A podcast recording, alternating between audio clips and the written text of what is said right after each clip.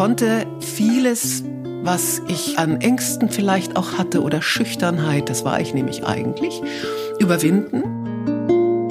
Das Glück zu leben, um das ich immer gerungen habe, ist heute einfach da. Ich hatte immer Lust, Neues kennenzulernen. Ich empfinde das Altern als eine große Befreiung. Ich begrüße Sie sehr herzlich zu meinem Podcast Gespräche über Wandlung. Heute bin ich zu Gast bei der Journalistin, Moderatorin und Autorin Nina Ruge in ihrem Zuhause in München. Hallo, liebe Nina. Hallo, Tanja. Schön, dass ich dabei sein darf.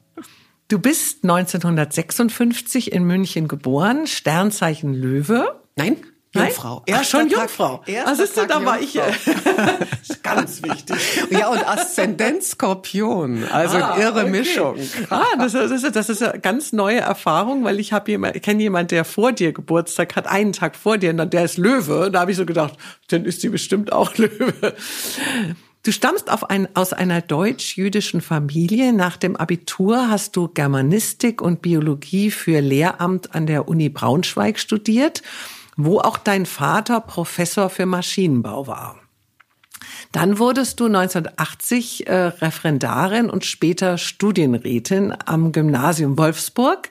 Sieben Jahre später hängtest du dann äh, diese ja sichere Laufbahn, Beamtenlaufbahn einfach so an den Nagel. Gehst nach Berlin, um beim Film zu arbeiten, arbeitest da als Scriptgirl und Regieassistentin, als Redakteurin für ein Familien- und Frauenprogramm beim Sender Freies Berlin und moderiertest 1988 erstmals das Frühstücksfernsehen für den Sender Rias TV, welcher später, glaube ich, in Deutsche Welle umgenannt wurde. Von da an ging es ja mit deiner äh, Fernsehkarriere nur noch steil bergauf. Das ZDF engagierte dich 89 als Co-Moderatorin für das Heute-Journal. Und dann, ja, war eigentlich kein Halten mehr und du äh, hast äh, alles mögliche, Politik, Nachrichten, Unterhaltung äh, vor der Kamera erfolgreich präsentiert, moderiert, äh, kommentiert.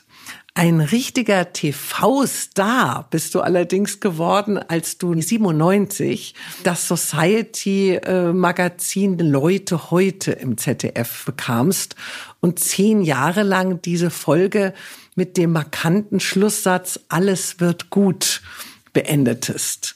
Gleichzeitig hast du aber auch das Heute-Journal, also diese Nachrichtensendung, sehr seriös moderiert. War wirklich alles immer gut?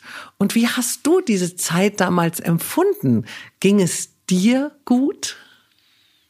Ja, ähm, also wer sich entscheidet, einen solchen Weg einzuschlagen und äh, alles hinter sich zu lassen, Stadt, Mann, Beruf, Studienrätin, Beamtendasein und sich in ein wirklich so unsicheres Terrain wie Filmgeschäft, von dem ich damals ja noch keine wirkliche Ahnung hatte, hatte nur mal so ein bisschen nebenbei an der Kunsthochschule in Braunschweig äh, Film studiert, äh, der hat einen Traum und eine Vision. Und äh, diese Vision war wahnsinnig stark. Also die, damals an, an meiner Schule in Wolfsburg, äh, die haben gesagt, also das, das, du warst einfach nicht aufzuhalten. Du warst so beseelt von dieser Idee, ähm, dieses, dieses äh, Braun, also ich, die Schule war in Wolfsburg, die Schule in Wolfsburg, dann deine Wohnung in Braunschweig und überhaupt das, dieses Leben zu verlassen. Dich hat irgendetwas unglaublich getrieben und beflügelt. Und so war es auch. Und deshalb ähm, ist dann alles, was danach passierte, ähm, extrem anstrengend gewesen, extrem fordernd. Ich habe viele Niederlagen eingesteckt. Ich bin unglaublich, ich habe unglaublich gekämpft. Mm, es gab nicht so wirklich die ruhigen äh, Hängematten-Tage. Und manchmal habe ich auch gesagt, oh, ja, hast dir echt was angetan. Aber ich habe nie gezweifelt, ob das richtig war, sondern wenn du eben fragst, äh, war das alles gut? Dann kann ich aus vollem Herzen sagen, es war wirklich alles gut, weil ich wäre niemals dieser Mensch geworden, der ich heute bin, wenn ich nicht, wie ich das immer so schön formuliere, schon mindestens sieben Leben gelebt hätte und immer wieder neu angefangen hätte und mich immer wieder neu ausgetestet hätte. Und ähm, so eben das, das Wesentliche im Leben, worauf es wirklich ankommt, wäre mir, glaube ich, vielleicht zumindest ähm, nicht so tief in die Seele gedrungen. Jetzt hast du ja in dieser Sendung Leute heute über Klatsch und Tratsch und die Promi-Welt berichtet, aber parallel ja diese seriöse Nachrichtensendung moderiert. Wie passte das zusammen und war das nicht auch so ein relativ riskanter Balanceakt, ähm, beide Genres zu bedienen? Fühltest du dich da manchmal fast ein bisschen zerrissen zwischen den Welten? In Deutschland haben wir eine große Vorliebe für Schubladendenken. Und wenn jemand ein, wir haben immer gesagt, ein People-Magazin moderiert, das übrigens nach damals, als ich dabei war zumindest, haben wir sehr großen Wert darauf gelegt, nach journalistischen Kriterien äh, gestaltet war. Das heißt also, wir haben keine ungeprüften Gerüchte einfach so in die Welt gesetzt, ah, sondern wir haben gesagt, wir möchten über Menschen berichten. Und das ähm, ist auch jetzt nicht unbedingt äh, das Wesentlichste der Welt. Also wir können es mit dem Augenzwinkern machen. Das sind Soft News, die können wir auch soft moderieren. Aber wir, wir ähm, werden nicht, um Quote zu machen, irgendetwas, äh, was erfunden worden ist, um Auflage und Quote zu machen, einfach so kolportieren. Das machen wir nicht.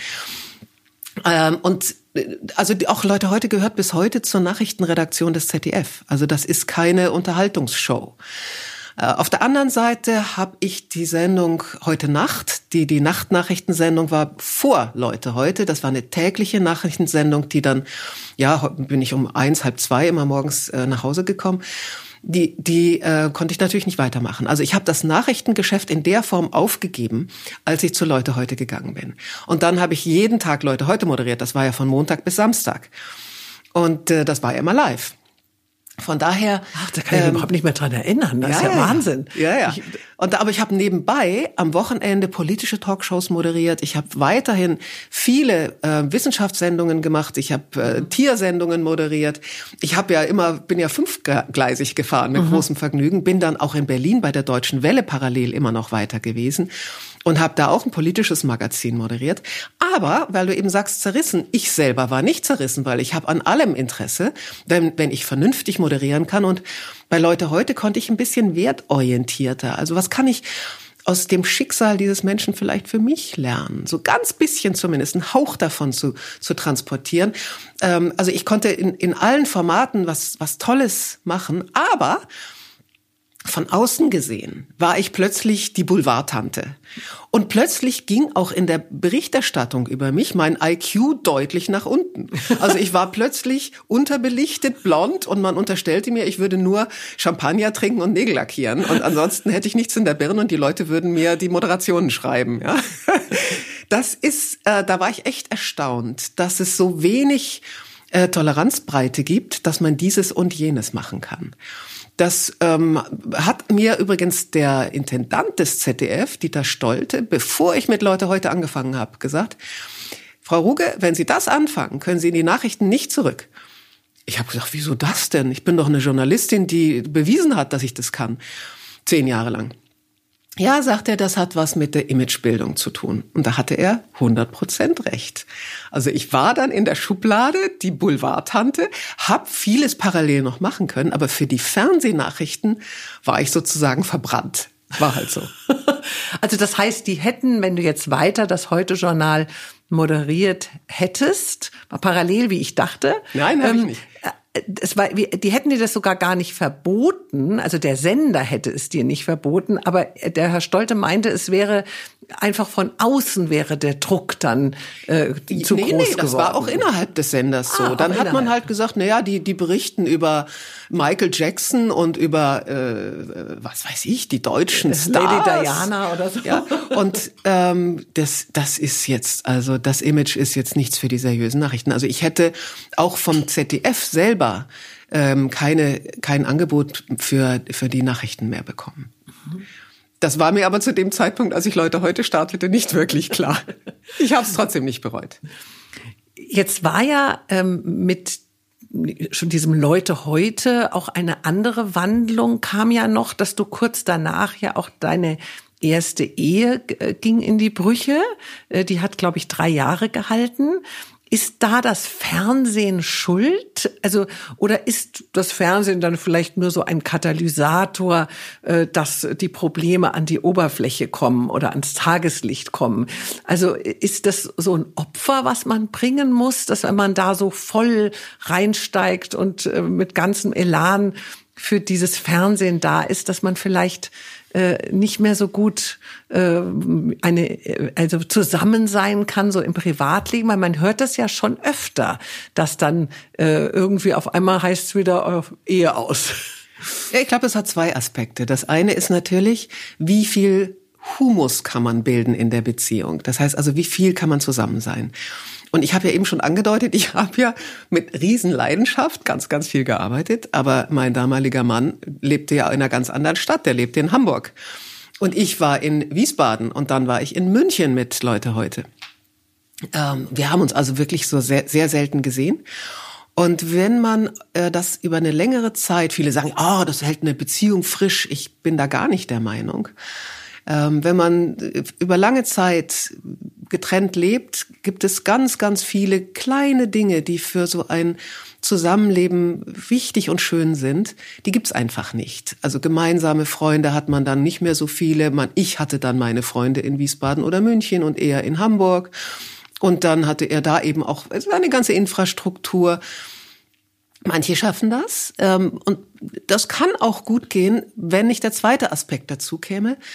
Denn ähm, diese ähm, enorme Forderung, die ich immer an mich selber gestellt habe, mich zu entwickeln. Es geht gar nicht darum, dass ich immer die beste oder die stärkste Leistung bringen wollte, sondern ich hatte immer Lust, Neues kennenzulernen und wieder Neues zu machen. Ich habe zwar zehn Jahre Leute heute gemacht, aber da haben wir eben so viel, immer wieder neue Bereiche aufgetan. Wir waren jedes Jahr für die Oscars in Los Angeles, wir haben dann die großen Schauen in Paris gemacht, wir waren in Cannes bei den Filmfestspielen und dann später in Venedig und haben Weihnachtssendungen in der ganzen Welt produziert. Und ich habe ja noch viele andere Sendungen nebenbei und Veranstaltungen moderiert. Da konnte ich mich unglaublich entwickeln. Ich konnte ähm, vieles, was ich an Ängsten vielleicht auch hatte oder Schüchternheit, das war ich nämlich eigentlich, überwinden und ähm, immer mehr ganzer Mensch werden. Und auch ähm, ein Selbstbewusstsein entwickeln, weil ich Dinge gestalten konnte, weil ich ähm, natürlich auch durch die Niederlagen, die ich einstecken musste, wachsen konnte. Ich glaube, das ist ein ganz, ganz wichtiger Effekt. Und parallel habe ich immer noch ähm, ein geheimes Leben geführt, nämlich ein mehr oder weniger spirituelles Leben. Ich habe sehr nach dem äh, tiefen Sinn in mir nicht nur gesucht, sondern ich habe den entwickelt und habe versucht, eine, eine Balance in meinem Leben auch zu halten zwischen der sehr angestrengten Form, ähm, vielen Ansprüchen nachzukommen und zum anderen Meditation, Yoga, ähm, sogenannte, wie ich es immer gesagt habe, Seelenbücher lesen. Heute ist Eckart Tolle einer meiner Lieblingsautoren. Ähm, also diese, diese Balance auch in meinem Leben doch parallel äh, zu entwickeln so dass das uns auch auseinandergebracht hat, weil mein Mann ging einen anderen Weg und mm, das Tempo auch meiner Entwicklung war für ihn vielleicht ein bisschen komisch. Aber du hast gerade ein, ein Wort genannt, ein geheimes Leben. Also du, du hast dieses, dieses spirituelle Leben.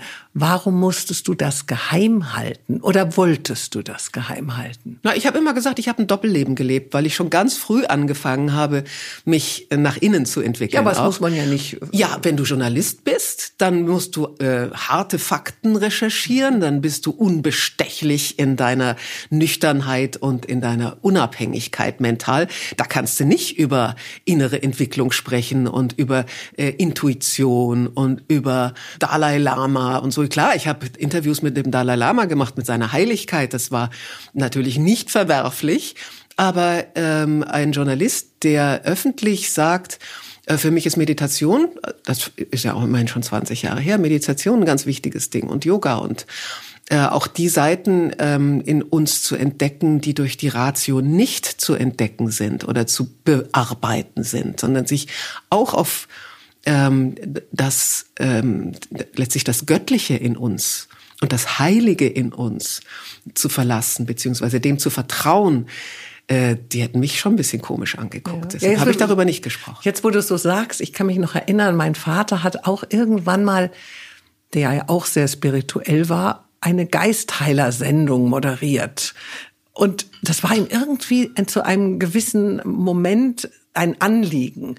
Und dann hat er ähm, auch natürlich viel äh, ja auch negative Presse bekommen. Wie Dann kann ist er nicht mehr seriös und so. Mhm. Und äh, er hat das dann am Anfang überhaupt nicht verstanden, aber ganz unglücklich, dass diese zwei Welten, also weil er glaubte eben auch ein, an ein Leben an, nach dem Tod und er, also es war einfach für ihn irgendwie so, ja gut, das kann ich doch auch mal da reinschauen in diese Welt. Ja, natürlich. Aber es war ganz schön schwierig, also da auch eine Akzeptanz für zu bekommen. Also hat er natürlich auch nicht bekommen.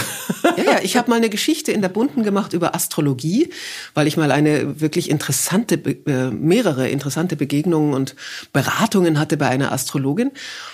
Und äh, da musste ich hinterher das, das Interview doch stark einkürzen, weil es roch ein bisschen danach, als würde ich mich nach den Sternen richten. Ja, und das ist natürlich als Journalistin absolut verwerflich.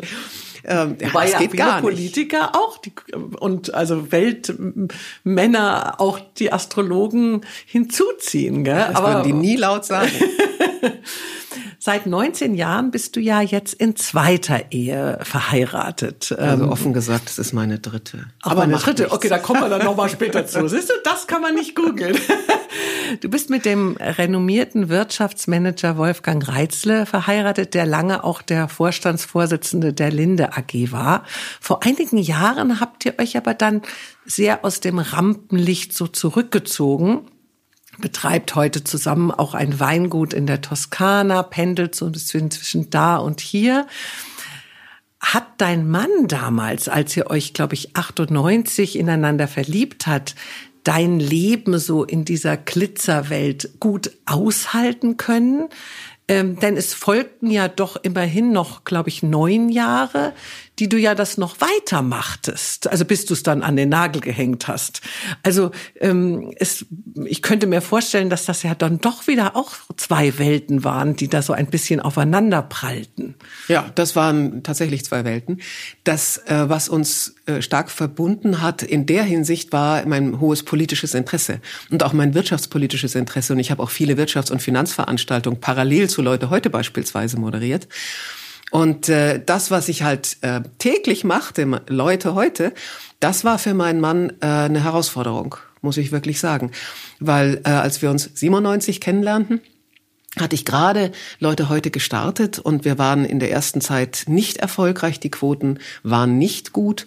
Ich stand da auch noch unter Pressebeschuss und dann habe ich auch noch diesen Reizle kennengelernt und war äh, mit ihm, was in der Presse ein Riesenaufschrei äh, bewirkte, mit ihm zusammen. Es gab dann Geschichten, ja, ist sie denn in der Lage, äh, mit Messer und Gabel äh, so bei einem Fünf-Gänge-Menü an der Seite ihres Mannes zu dinieren?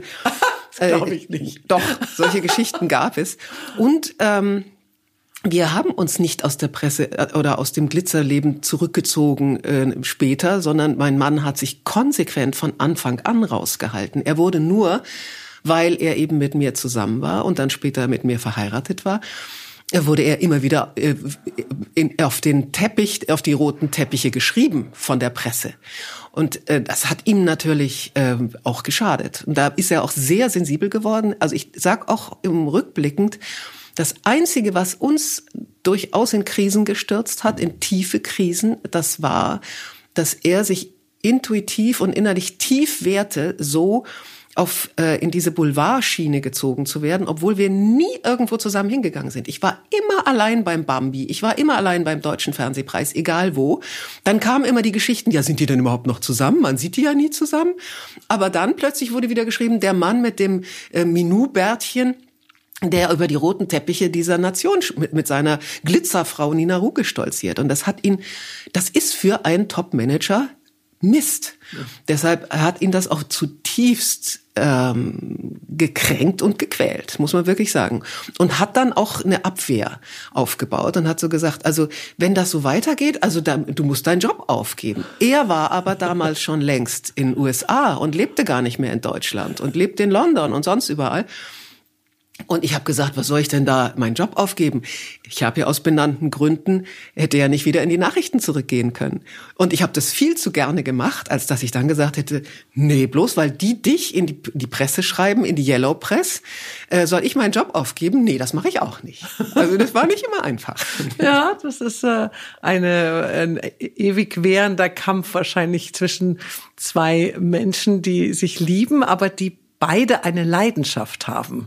Also das ist ja dann doch, ähm, also ich, meine Mutter zum Beispiel, die hatte auch äh, in, in im Bekleidungsgeschäft ihrer Mutter gearbeitet in München und war voller Leidenschaft dabei. Aber mein Vater hat dann auch gesagt, äh, wir heiraten jetzt und du hörst deinen Beruf auf. Äh, es war ganz klar, du bist für mich da, ja, also so, äh, da war gar keine Frage.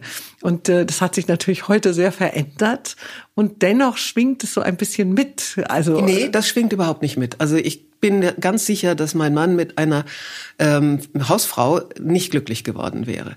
Ähm, er war ja nicht da. Er ist ja ständig unterwegs und irgendwann passiert das dann natürlich, dass die Frau zu Hause sagt, wann kommst denn du endlich? Und ich habe jetzt was gekocht und es ist schon wieder kalt geworden und all das. Ähm, also, die, dass er mit einer extrem berufstätigen Frau verheiratet ist, das war ihm schon sehr angenehm. Ah, ja. Aber besser einen anderen Beruf. Inzwischen lebst du ja auch deine anderen Talente, nämlich denen hinter der Kamera. Du hast ja bereits, glaube ich, 25 Bücher oder mehr sogar geschrieben. Viele davon sind Ratgeber für ein gesünderes, glücklicheres Leben. Du beleuchtest dabei auch ein, in einem großen Spektrum auch immer wieder auf feinfühlige Art und Weise ja wirklich so Lebenshilfe. Also so kommt es mir zumindest ja, vor. Selbstentwicklung. Ähm, ja. Erzähl uns doch ein bisschen über deine Bücher, dein Anliegen, deine Gedanken. Wobei genau möchtest du den Menschen damit helfen? Na, das ist genauso wieder das Doppelleben. also zum einen bin ich unglaublich wissenschaftsinteressiert und äh, habe, äh, glaube jetzt ist das das sechste populärwissenschaftliche Buch, das ich mache zum Thema Zellbiologie in diesem Fall. Wie kommt es, dass wir alt werden? Was passiert in unseren Zellen? Und es beginnt ja schon circa mit dem 25. Lebensjahr und da weiß man heute in der Mikrobiologie, Biochemie, Zellbiologie so viel das ist spannend und man kann auch eine ganze Menge tun, um seine Zellkompetenzen zu stärken. Das ist das Buch Altern wird heilbar, zu dem ich jetzt gerade das Praxisbuch entwickle. Also das ist die eine Seite nämlich die der großen, ich bin Wissenschaftsfanatikerin und auch übrigens Fan der MINT-Fächer, also Mathematik, Informatik, Naturwissenschaften, Technologie für Mädchen. Ich habe Mathe Physik im Abitur gemacht, mein Vater war Maschinenbauprofessor. Ich bin großer Fan davon, dass Mädchen sich begeistern für Naturwissenschaften, ähm, die ja die Zukunft sind. Und gerade auch die Biotechnologie, das ist sowas von irre. Gut, und auf der anderen Seite ähm, die Selbstentwicklung, die bei uns in der, in der Schule, im Leben häufig zu kurz kommt. Also die Seite in uns, die durch die Analytik und Rationalität nicht zu entdecken ist. Und für viele ist der Glaube, nicht mehr der tiefe Halt im Leben, der kirchliche, gebundene Glaube. Viele suchen ähm, bei Heilern, manche suchen eben bei Meditation und Yoga, aber finden den ganz tiefen Sinn dann doch nicht. Und diese Seite in uns zunächst erstmal zu adressieren, sich dessen bewusst zu werden, was für eine Lebenssehnsucht habe ich eigentlich und wofür möchte ich leben? Was ist die Liebe? Eine der wichtigsten Fragen der Welt. Ist das die zwischen Mann und Frau? Oder ist das die tiefe Kraft, die letztlich das Leben schafft, um mit Goethe zu sprechen? Das klingt jedenfalls sehr nach sehr schön. Ähm, und wie möchte ich das in meinem Leben pflegen und integrieren? Und wie viel Raum möchte ich dem einräumen? Und wie allein bin ich eigentlich damit ähm, und gestehe mir das vielleicht auch zu, zu sagen, das ist ein Weg, auf den kann ich nur alleine gehen, gemeinsam mit anderen oder mit Büchern oder vielem, aber den Weg der inneren Entwicklung kann ich nur alleine gehen. Und der ist nicht mit Gewinn oder Verlust verbunden, sondern mit äh, viel Sensibilitätsentwicklung und große Voraussetzung, Aufgabe des Ego. Zumindest ein daran arbeiten. Mhm. Erkennen, dass das Ich will und ich bin und ich bin besser Und dieses äh, Homo economicus, wie wir es immer so schön nennen, ich bin ein Wettbewerbsmensch, wichtig, aber nicht alles.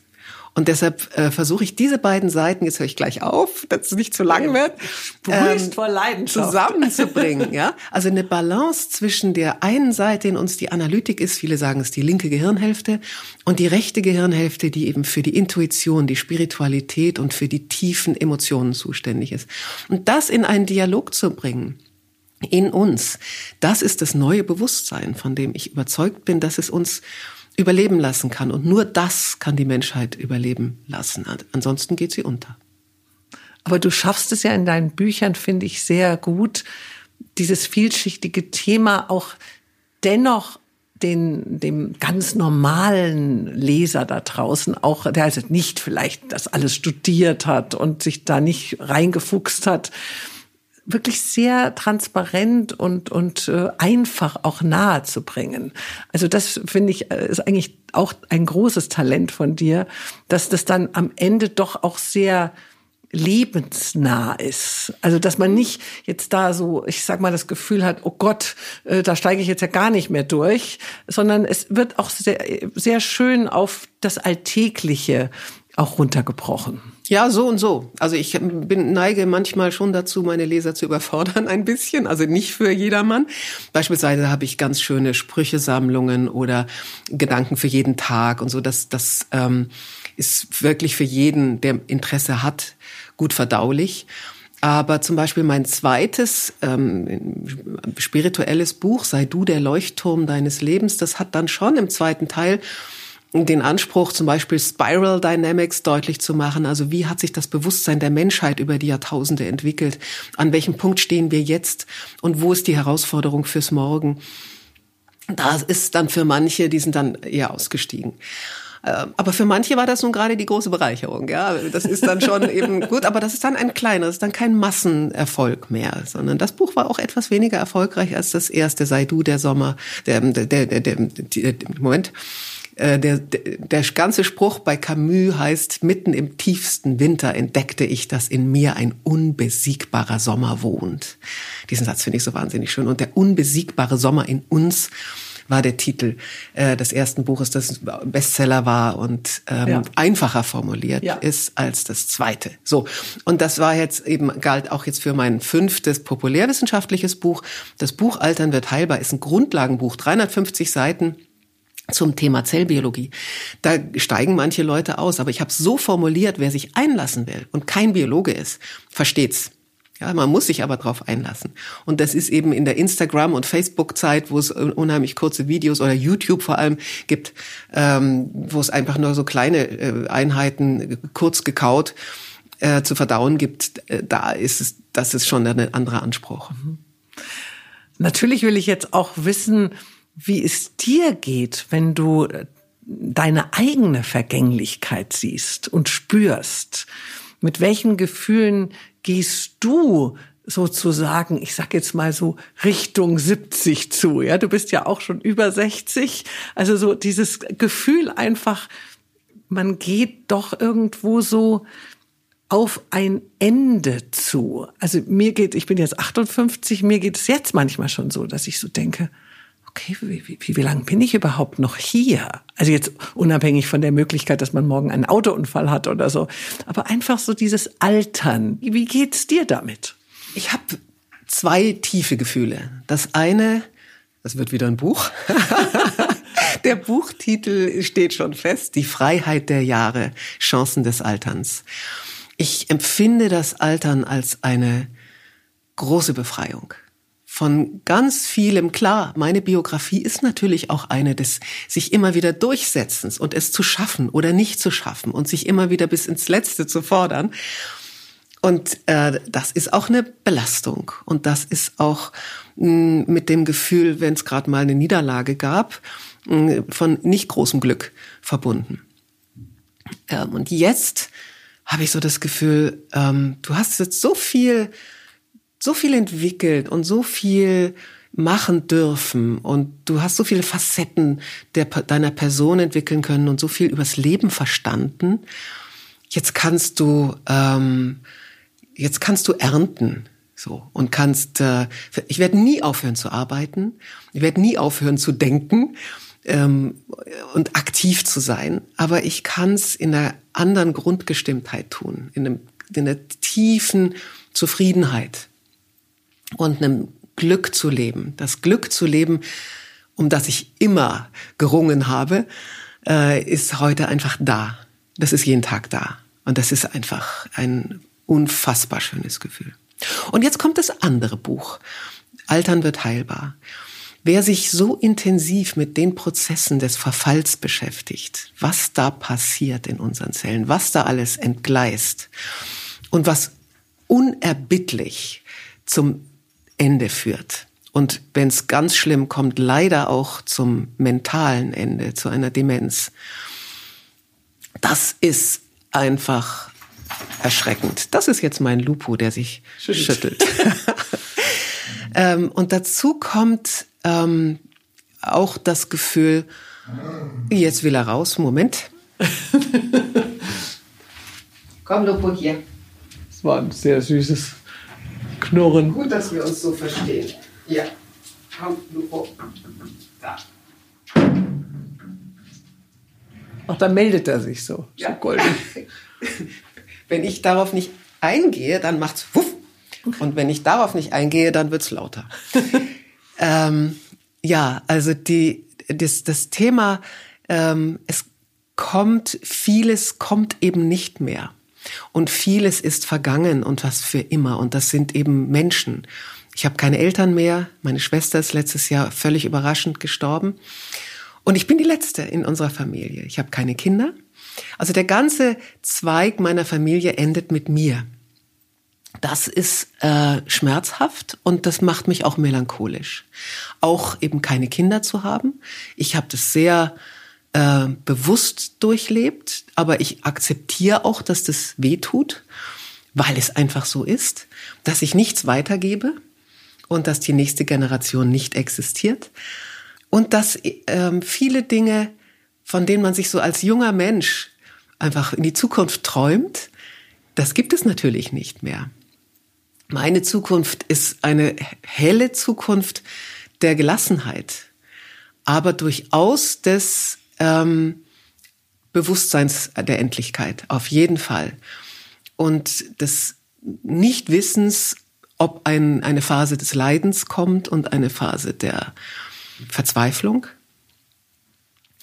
Das ist aber nichts, was mir Angst macht, sondern diese andere Seite des Älterwerdens ist eben die, dass ich auf dieser Erde einen großen Teil meiner Aufgabe erledigt habe, sozusagen, jetzt noch vieles Schöne bewegen kann, aber ähm, von mir in einer Weise nichts bleibt, wie es andere äh, nicht haben. Also bei, bei andere haben Kinder und bei denen bleibt etwas.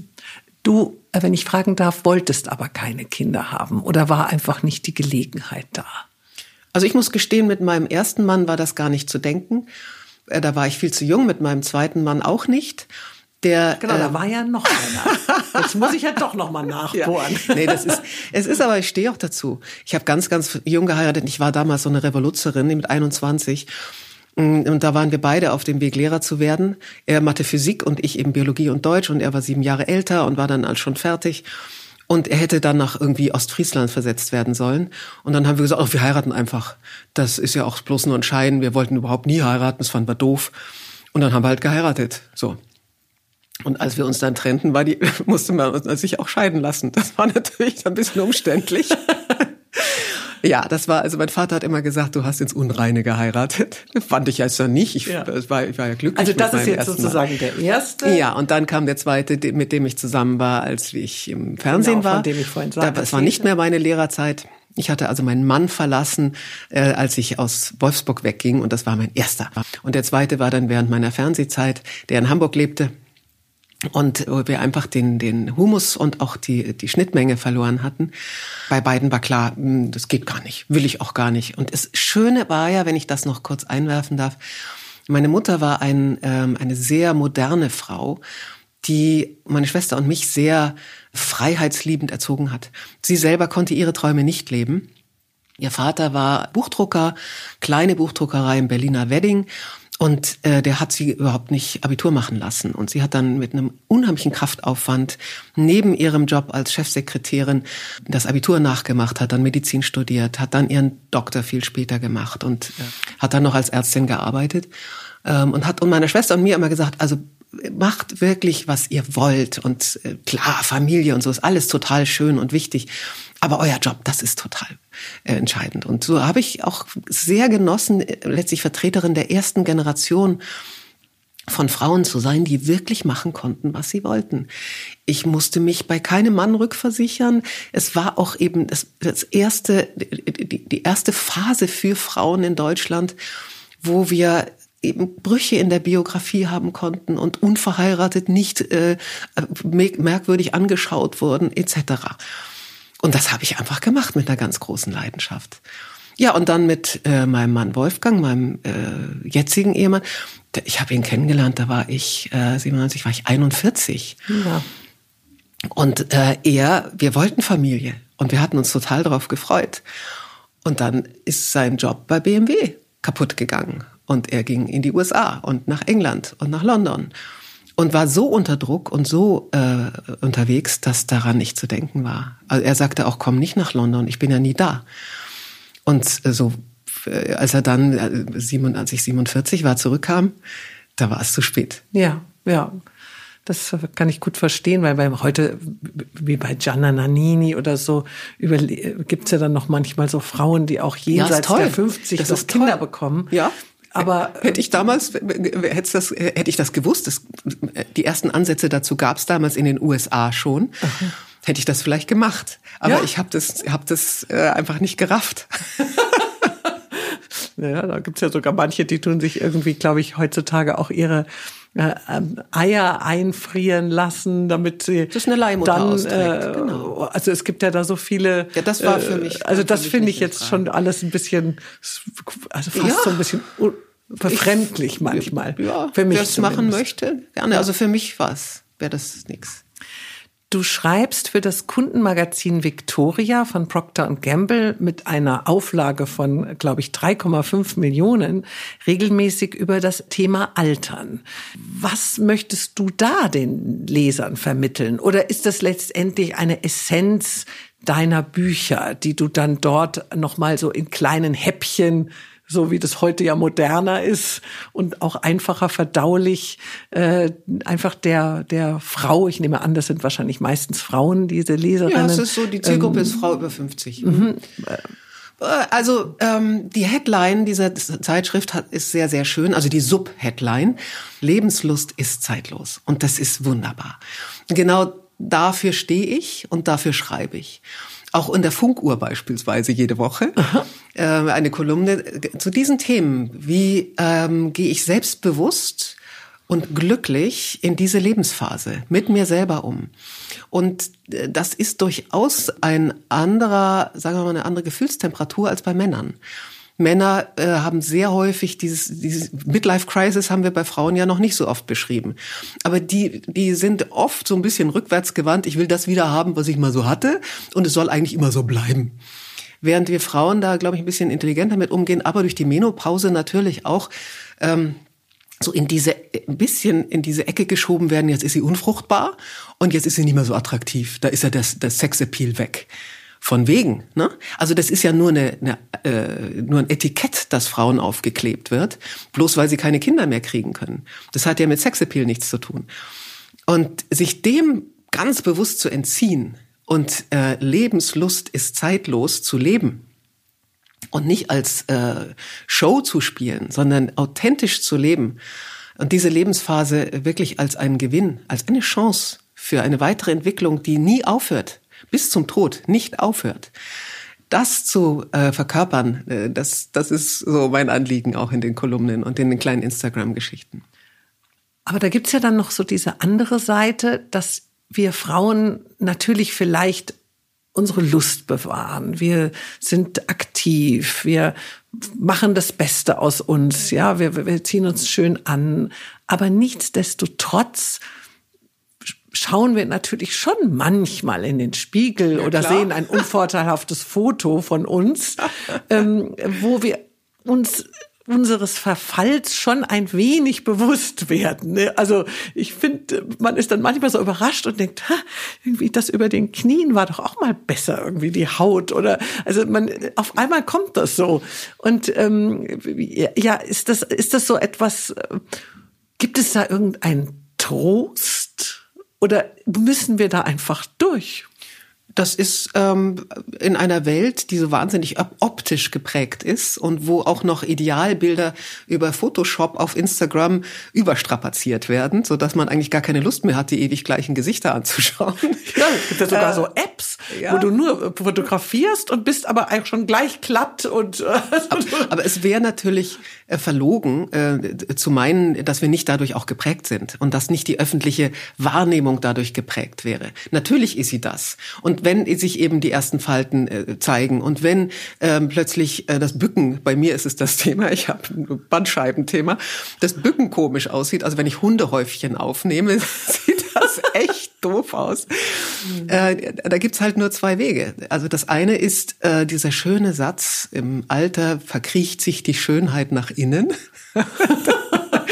also es ist ja tatsächlich so, dass unsere Seelen häufig schöner werden äh, im Alter. Die äußere, die äußere Schale manchmal ähm, nicht mehr ganz dem, dem Idealmaß entsprechend, um es vorsichtig zu formulieren.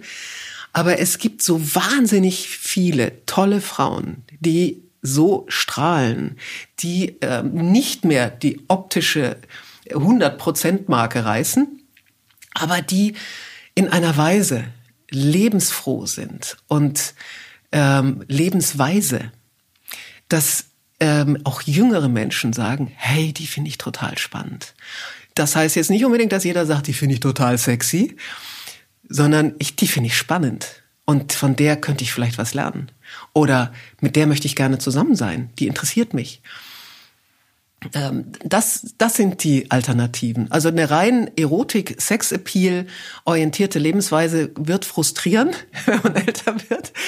Aber ein humorvoller Umgang mit dem äußeren Verfall, man muss ihn ja so nennen, es ist so, vor allem wenn man das Buch Altern wird heilbar liest, was da allein im Haarfollikel passiert, bis, dass die Haare dann nicht mehr so schön aussehen, kann man aber auch was machen. Natürlich alles machen, was Spaß macht, um jung zu bleiben, also um, das, um die Optik so lange wie möglich frisch zu halten. Das heißt jetzt nicht, dass man sich irrsinnig operieren muss, aber dazu gehören, äh, gehört ein sehr konsequenter Lebensstil halte ich für wichtig, aber natürlich anzunehmen, dass äh, das Rad der Zeit, der Zahn der Zeit auch äh, an, an mir nagt in jeder Hinsicht. Und das ist unabdingbar. Das passiert. Und damit mit Humor umzugehen und zugleich die anderen Qualitäten des Alters. Und die äh, auch optisch, die Schönheit einer äh, glücklichen, reifen, tollen Frau, ja, die wirklich zu sehen und zuzulassen in sich selbst, das ist, ähm, finde ich, ein Weg in, in Glück und in Würde zu altern. Ja, und die Wertschätzung auch dessen. Ja, natürlich. Also das, das ist natürlich auch etwas, was, äh, sagen wir mal, die ganze Gesellschaft auch lernen muss. Dass wir nicht irgendwann sagen, so die sieht jetzt nicht mehr so toll aus. Äh, also sagt man nur, oh, diese war jetzt auch alt geworden. Ja, das oder nennt so. man Altersdiskriminierung. Sondern, mhm. sondern dass man eben diese Fassade einfach vielleicht auch irgendwann nicht mehr so wichtig nimmt. Ja. Wobei ich eben auch finde, gerade in, in großen Unternehmen sagt man ja Diversity, also die große Vielfalt der unterschiedlichsten äh, Ethnien äh, und, und Geschlechter und äh, ist wichtig. Aber auch die Vielfalt der Altersklassen ist wichtig. Ich halte es für sehr, sehr wichtig, dass auch alte Menschen, also richtig alte, in einem Unternehmen vertreten sind, wenn sie denn wollen und in der Lage sind. Und ähm, da bin ich auch für so sture Altersgrenzen. Bei BMW muss man aufhören zu arbeiten mit 60. Das ist doch viel zu früh im Vorstand, ja? Das ist doch viel zu früh. Da sind viele Menschen doch gerade auf der Höhe ihrer Weisheit. Oder vielleicht haben sie noch gar nicht erreicht.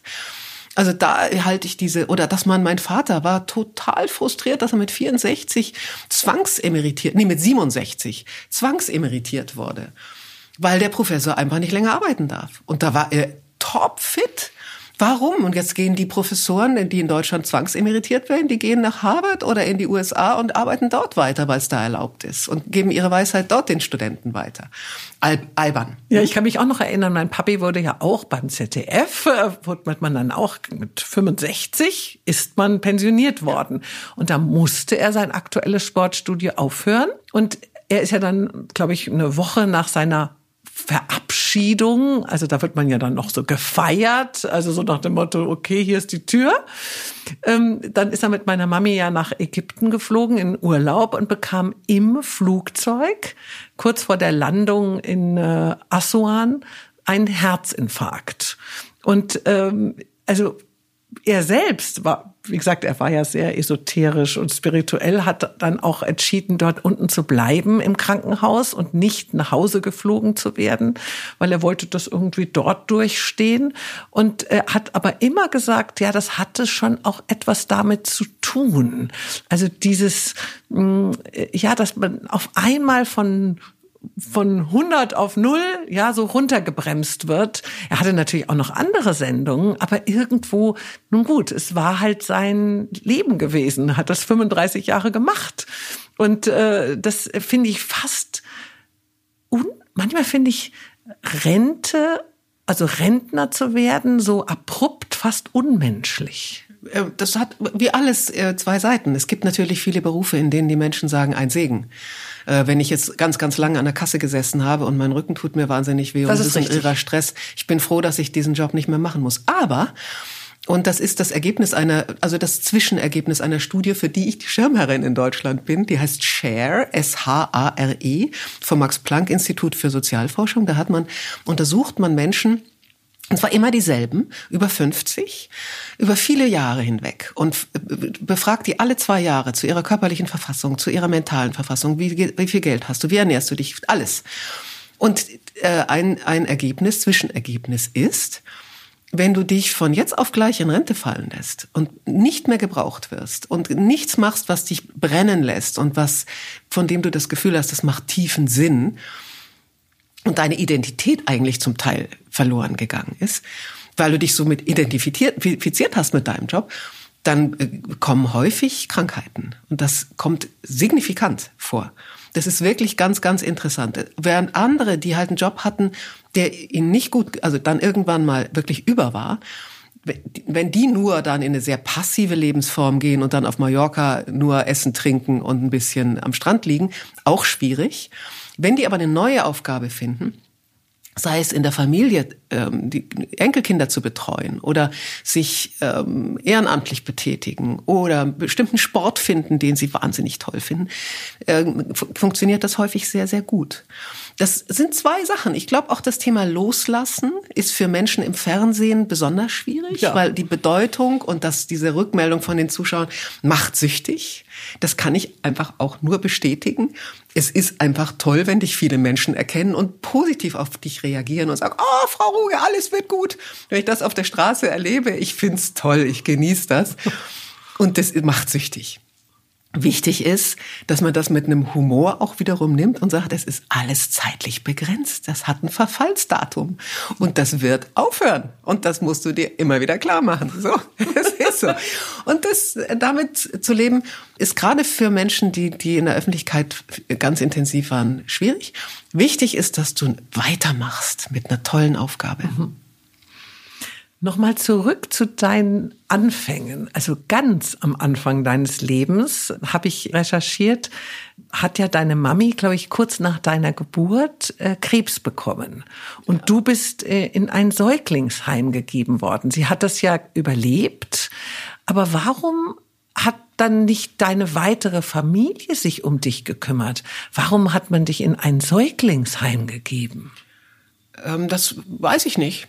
Ähm, ich war nicht lange im Säuglingsheim, zwei Monate oder so. Ja, ist ja für einen Säugling vielleicht schon lang. ja, also äh, meine, meine Mutter hatte eben, ähm, also das ist für sie schon, glaube ich, ein Wahnsinnsschlag gewesen. Sie war ja nun mal, hatte Medizin studiert und das, der schwarze Hautkrebs wurde bei ihr diagnostiziert, da war sie im vierten Monat mit mir. Und die Ärzte haben mir gesagt, treiben Sie ab und wir operieren Sie sofort. Und sie hat gesagt, ich weiß, was es bedeutet. Gestreuter Hautkrebs habe ich keine Chance. Äh, das heißt, ich trage trag das Kind aus. Und äh, du kannst dir vorstellen, ich ahne, was in meiner Mutter vorging, während sie also die Schwangerschaft hatte.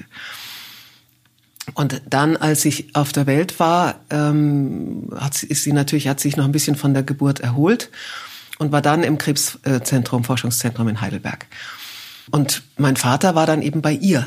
Und wir hatten ganz, ganz nette Kinderfrau. Aber die haben gesagt, das wäre besser, wenn ich rund um die Uhr in dieser ersten Phase wirklich professionell betreut wäre. Und so war das halt.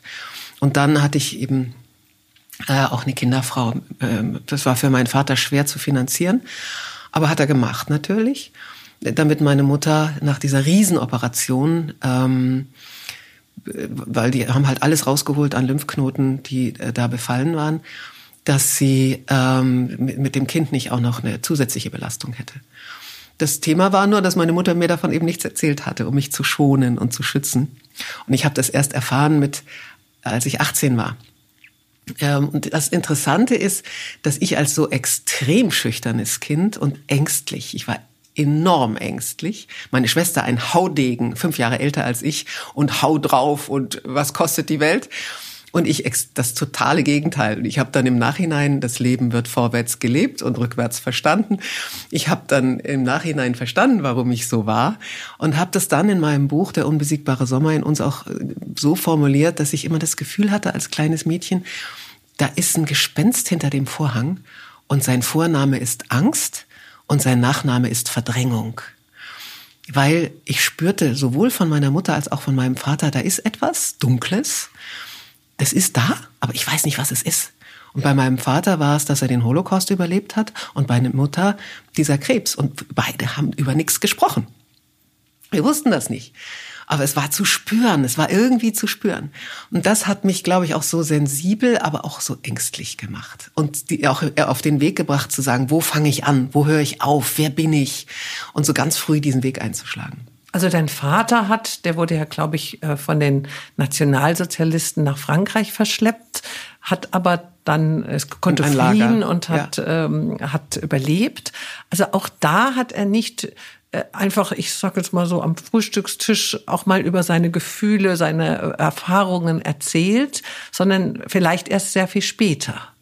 Na, ich kann mir vorstellen, ähm, und das hört man ja von sehr vielen, die den Holocaust überlebt haben, dass sie Dinge gesehen haben, dass sie Dinge erlebt haben, äh, die absolut nicht am Frühstückstisch zu erzählen sind und auch Kindern oft nicht zumutbar sind.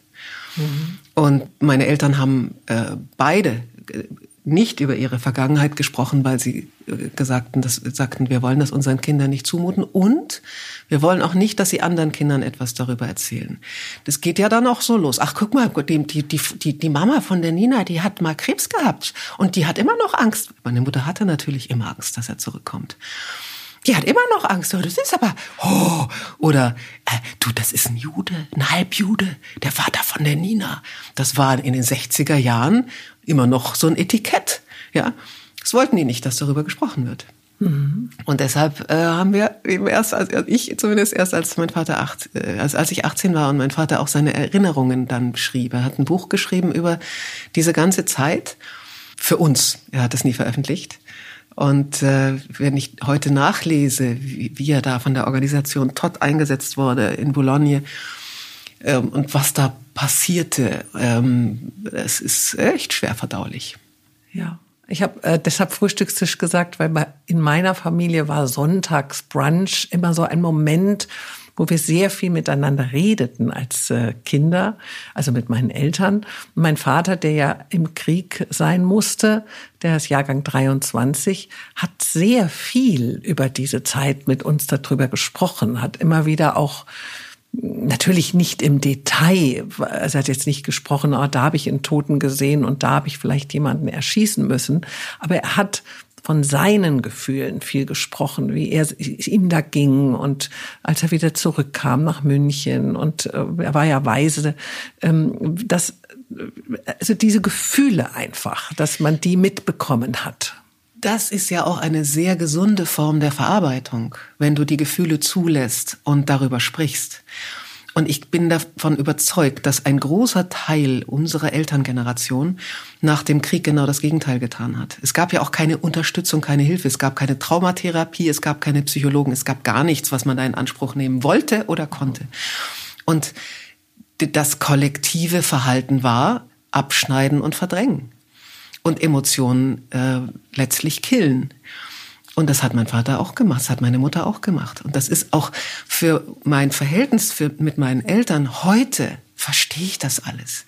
Ich habe meine Eltern als extrem kühl empfunden und als streng und fern, weil sie äh, all diesen, diese Seiten in sich abgeschnitten hatten, mussten, weil sie sie nicht anders verarbeiten konnten und deshalb auch eine relativ zurückhaltende Emotion da war. Das ist, glaube ich, für die 50er, 60er Jahre sehr typisch für die gesamte Generation. dein Vater, von dem du ja auch sagst, dass er ein spiritueller Mensch war, hat äh, einen anderen Weg eingeschlagen, der mit Sicherheit sehr heilsam war. Ja, das habe ich auch immer so empfunden. Wie denkst du über das Thema Nachhaltigkeit und Umweltschutz und inwiefern engagierst du dich selbst für dieses Terrain? Wie viele Stunden haben wir jetzt noch? oh, jetzt. komm, komm. Nein, aber so ich mache, pass mal auf, ich mache eine kleine so. Liste und du sagst, über was du dann sprechen möchtest. Ja? Also zum einen bin ich UN-Dekade-Botschafterin für biologische Vielfalt. Das, die Dekade geht jetzt zu Ende. Aber wie viel Zeit hast du eigentlich? Oder bist du Superwoman? Ja. Naja, mein Mann arbeitet sehr viel. Von daher fragt mich keiner, wann ich aufhöre zu arbeiten. Äh, aber ich mache es ja wahnsinnig gerne. Äh, das eine ist eben das Thema, äh, wie können wir die biologische Vielfalt, das ist ja erst in den letzten Jahren Insektensterben und das Sterben der vielen, vielen Arten, Vogelarten etc. nicht nur in Deutschland zum Thema geworden. Also da äh, engagiere ich mich sehr. Dann engagiere ich mich für den Deutschen Tierschutzbund, moderiere auch Veranstaltungen für die. Da geht's halt tatsächlich um ähm, das Thema ähm, wie können wir Tiere bei uns in Deutschland äh, besser behandeln. Mache jetzt gerade eine große Kampagne über Tieradoption ähm, aus Tierheimen. Überlegt euch, wenn ihr ein Tier haben wollt, warum müsst ihr das bei eBay kaufen, schlimmstenfalls, oder beim Züchter holt auch vielleicht, wenn es möglich ist und ihr euch gut überlegt habt, eins aus dem Tierheim. Oder ich mache Tierschutzunterricht in der Schule in der Grundschule zusammen mit Tierärzten, die dazu ausgebildet sind. Und die Aktion heißt Liebe fürs Leben. Und wir versuchen den kleinen Kindern bewusst zu machen, was bedeutet, wenn du ein Tier nach Hause, Geld, Zeit, Beschäftigung, Ferien. Also sich das wirklich bewusst zu machen und dann erst zu entscheiden, ob man Hund will. Also das mache ich auch. Was mache ich noch alles? Ja, und dann ist ganz, ganz wichtig, und seit neuestem da bin ich ganz, ganz engagiert. Ähm, es gibt noch echt noch andere Sachen, aber das muss ich jetzt nicht erzählen. ähm, die dann extra Podcast. Allianz für Entwicklung und Klima des Bundesministeriums für wirtschaftliche Zusammenarbeit und Entwicklung. Also äh, Dr. Gerd Müller. Die haben, das Ministerium hat eine Plattform auf die Schiene gesetzt. Die heißt Allianz für Entwicklung und Klima. Und da bin ich ganz, ganz engagiert, Unternehmen zu werben, aber auch äh, Privatpersonen, Arztpraxen, äh, Institutionen beizutreten, nämlich sich auf den Weg zur Klimaneutralität zu machen.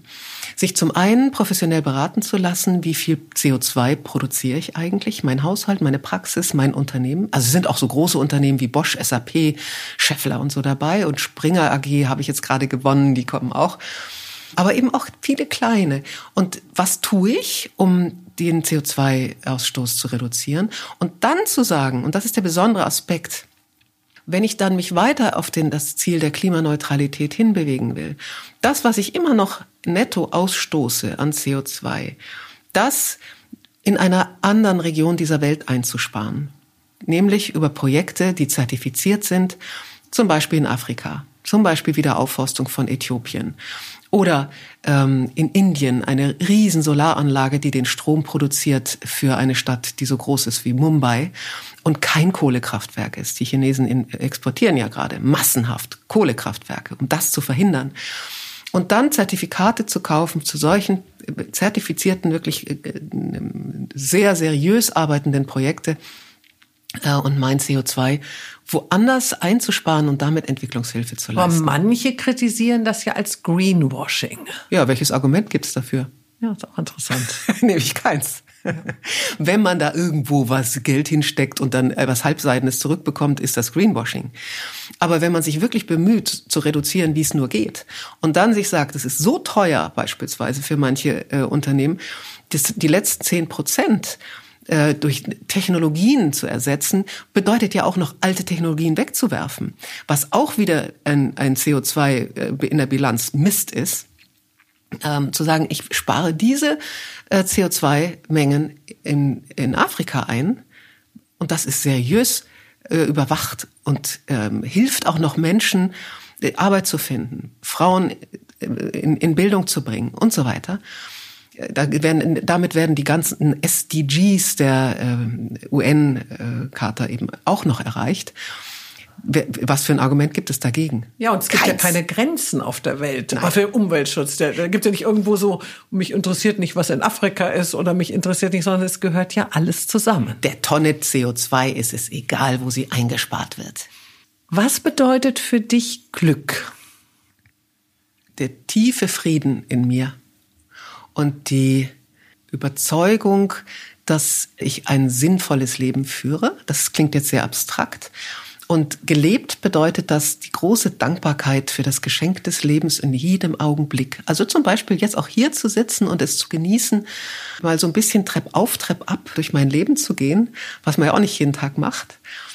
Eine aufmerksame Zuhörerin zu haben die sich so vorbereitet hat, wie du das getan hast, ähm, das ist ein, ein, äh, ein großes Glück. Würdest du alles in deinem Leben wieder genauso machen? Hatte alles Sinn? Also seinen Sinn? Oder gab es so bestimmte Weggabelung oder eine Weggabelung, die du rückblickend anders eingeschlagen hättest? Nö, also ich denke tatsächlich, es gibt ja diesen schönen Satz von Louis Pasteur, der Zufall trifft nur einen vorbereiteten Geist.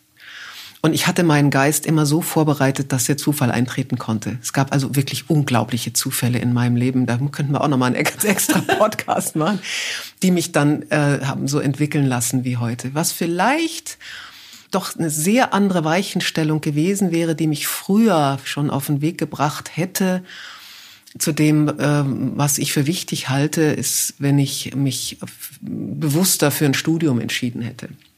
Ich war damals so eine, kennst du ja vielleicht, du bist ja nicht so viel jünger als ich, sechs Jahre. Äh, ich gehöre zu einer Generation, das war der geburtenstarke Jahrgang. Alle, die studierten, waren in Massenuniversitäten und haben keinen Job gekriegt. Und Maschinenbau wollte ich nicht studieren, da hätte ich vielleicht einen Job gekriegt. Wollte was durchaus was Technisches und so. Und dann habe ich aber keinen Studienplan. Da wollte ich Kunst machen. Keinen Studienplatz bekommen, hätte ich 1,2 Numerus Clausus gebraucht, hatte aber nur 1,7. Und dann habe ich gesagt, na, da studiere ich, studiere ich halt Biologie und Deutsch. Und das war so, ah, ich will ja nie Lehrerin werden, aber ich finde die Fächer schön. Das war sowas von naiv. Ja, also wenn ich mir früher bewusst geworden wäre, was wirklich wichtig ist, dann hätte ich vielleicht mich früher entschieden zu sagen, nee, ich mache doch das Architekturstudium, das ich dann verworfen hatte, weil ich gesehen hatte, es gab keine einzige Frau erfolgreich in diesem Beruf zu der damaligen Zeit. Und das hat mich total frustriert. Das war eine Männerdomäne. Das ist eine reine Männerdomäne, ist ja eigentlich noch bis heute. Es gibt ja nur wenige Frauen, aber immerhin. Oder vielleicht Psychologie oder ja, sich, sich dem anders zu stellen, zu sagen, das, was du studierst, ist eine enorme Weichenstellung. Und das habe ich nicht so gesehen. Haben wir eh alle keinen Job gekriegt, ja, studiere ich halt das, was so gerade mir so in den Kopf kommt. Das war wahrscheinlich nicht sehr, sehr klug. Ja, liebe Nina, dann danke ich dir sehr für dieses berührende und hoffnungsvolle Gespräch. Welches uns, glaube ich, alle so zum Nach- und Umdenken inspiriert. Und wenn ich mich bei einem Zuhörer, Zuschauer, ich war letztens in einer Talkshow gewesen, da ging es um Corona. Und äh, wenn ich mich bei dem bedanken darf, der hat gesagt, ich finde Ihren Satz, alles wird gut so schön. Aber wenn Sie vielleicht noch einen Halbsatz dazusetzen, dann wird er noch schöner. Nämlich der lautet, aber nicht von alleine. Alles wird gut, aber nicht von alleine. Das ist ein schönes Summary. Ja, sehr Danke schöner dir. Schluss. Danke dir.